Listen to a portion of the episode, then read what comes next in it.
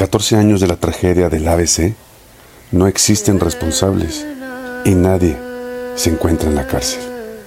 Padres de los 49 niños fallecidos en el incendio de la guardería ABC señalaron que no buscan dinero, sino justicia.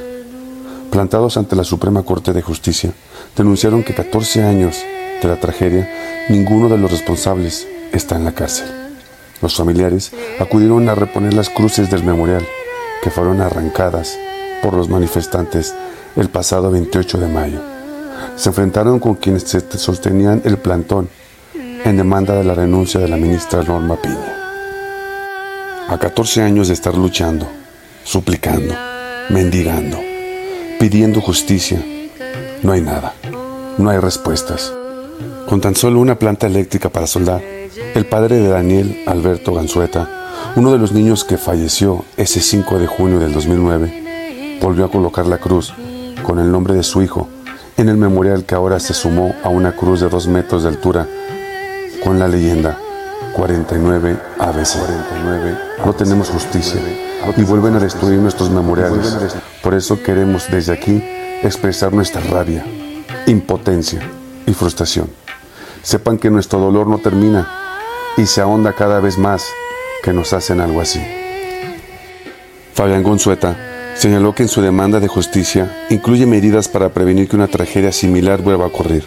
Mencionó que, por ejemplo, la ley del 5 de junio, diseñada para que todas las guarderías y estancias infantiles cuenten con medidas de prevención, pero no ha sido aprobada en todo el país. Afirmó que han ganado todos los juicios, todos los amparos, que han promovido y aún no obtienen la justicia que buscan. No sé ustedes dónde creen que salga lo correcto para pedir justicia, si en lugar donde nos arrebataron las cruces no sabemos a dónde más ir, señaló ante la Suprema Corte de la Justicia de la Nación.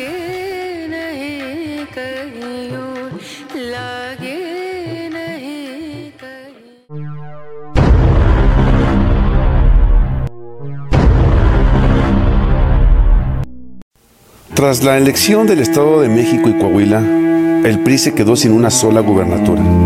El PAN se hundió a mínimos históricos y el PRD se quedó sin registro.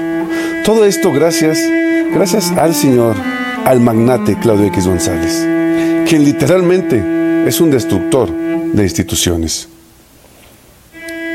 Si aplicamos la, la lógica empresarial, Claudio X González resultó ser un terrible gerente se debe a los despidos a sus ayudantes o empleados, quienes son Alejandro Moreno, Marco Cortés y José Sangrano, condenados por sí mismos a ser unos ineptos.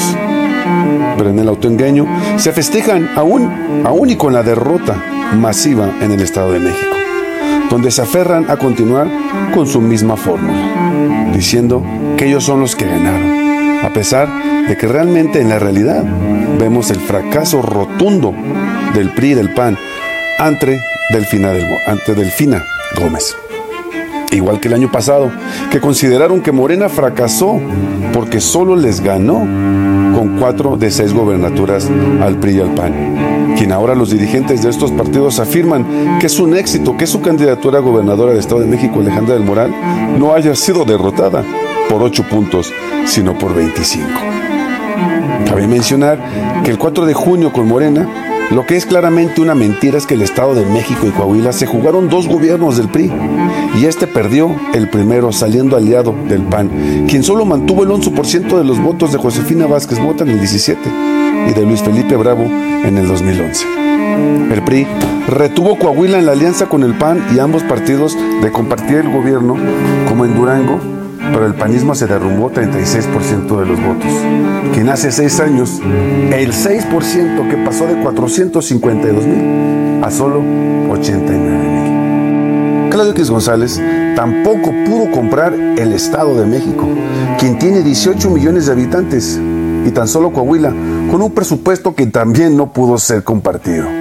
Coahuila tiene 3 millones de habitantes y un presupuesto de 64 mil millones que en Estados de México su presupuesto es de 360 mil millones de pesos. Cabe mencionar que la suma de los 22 estados de la República que el Partido de Movimiento Ciudadano tiene, Jalisco, Nuevo León y el PAN son solo cinco entidades. No solo le ganó Morena al perenismo de Claudio X González, el estado de mayor dimensión poblacional y económica del país, sino que es una victoria adicional para aplastar al grupo de Atlacomulco, al más vil corrupto del PRI, quien ahora tendría una mujer que padeció como ninguna antes una guerra sucia, una guerra clasista y de un personaje y sus mitoteros achichincles. Claudio X González se metió al Estado de México para evitar el triunfo de Morena, previsto por todos los recursos económicos, políticos y propagandísticos, incluyendo la difusión de mentiras y un resultado derrotado. X, X González lo único que dio fue darle el corazón al peronismo, quitarlo, derrumbarlos y no volverlos a levantar.